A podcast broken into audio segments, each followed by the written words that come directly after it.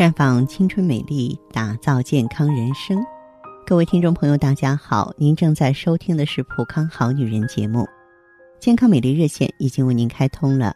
您有任何关于健康养生方面的问题，可以在微信公众号搜索“普康好女人”，普是黄浦江的浦，康是健康的康。添加关注后，直接恢复健康自测，那么您呢就可以对自己身体有一个综合的评判了。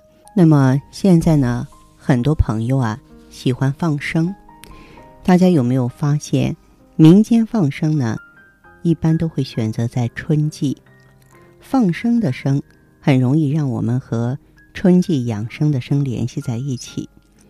我之前给大家介绍过，咱们春季身体的调养呢，重在一个生字。那么具体该怎么养生呢？《黄帝内经》说的很清楚：生而勿杀。愚而勿夺，赏而勿罚，啊，以始至生。这里的以始至生，就是说人们啊，在春天要顺应阳气生发、万物始生的特点，顺应大自然的勃发生机，让自己的意志情趣得到生发，让自己的心胸更加开阔，心情更加豁达乐观。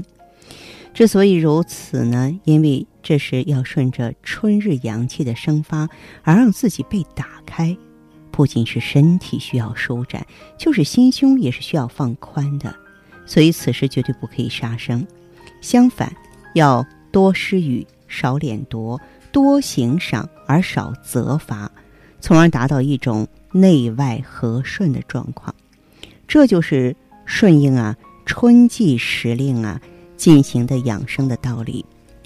那么，如果不顺会怎样呢？尽管没有民间所说的天打雷劈，但是肝脏会受到损伤，却是一个比较普遍的情况。此外呢，一个潜在的健康祸害就被种下了。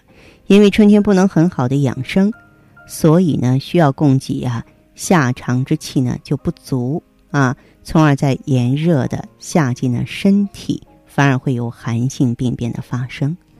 此外呢，对于春季养生乐心啊，这个中国民间还有一种利人利己、利国利民很好的活动，值得借鉴，那就是放生。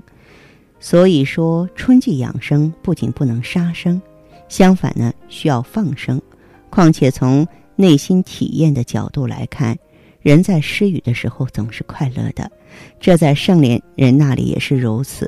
施予的方式多种多样，但开心快乐是一个共同的结局。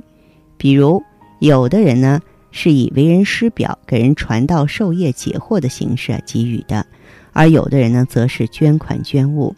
当然，给予有的时候甚至就是一个温暖的问候，一个甜蜜的微笑而已。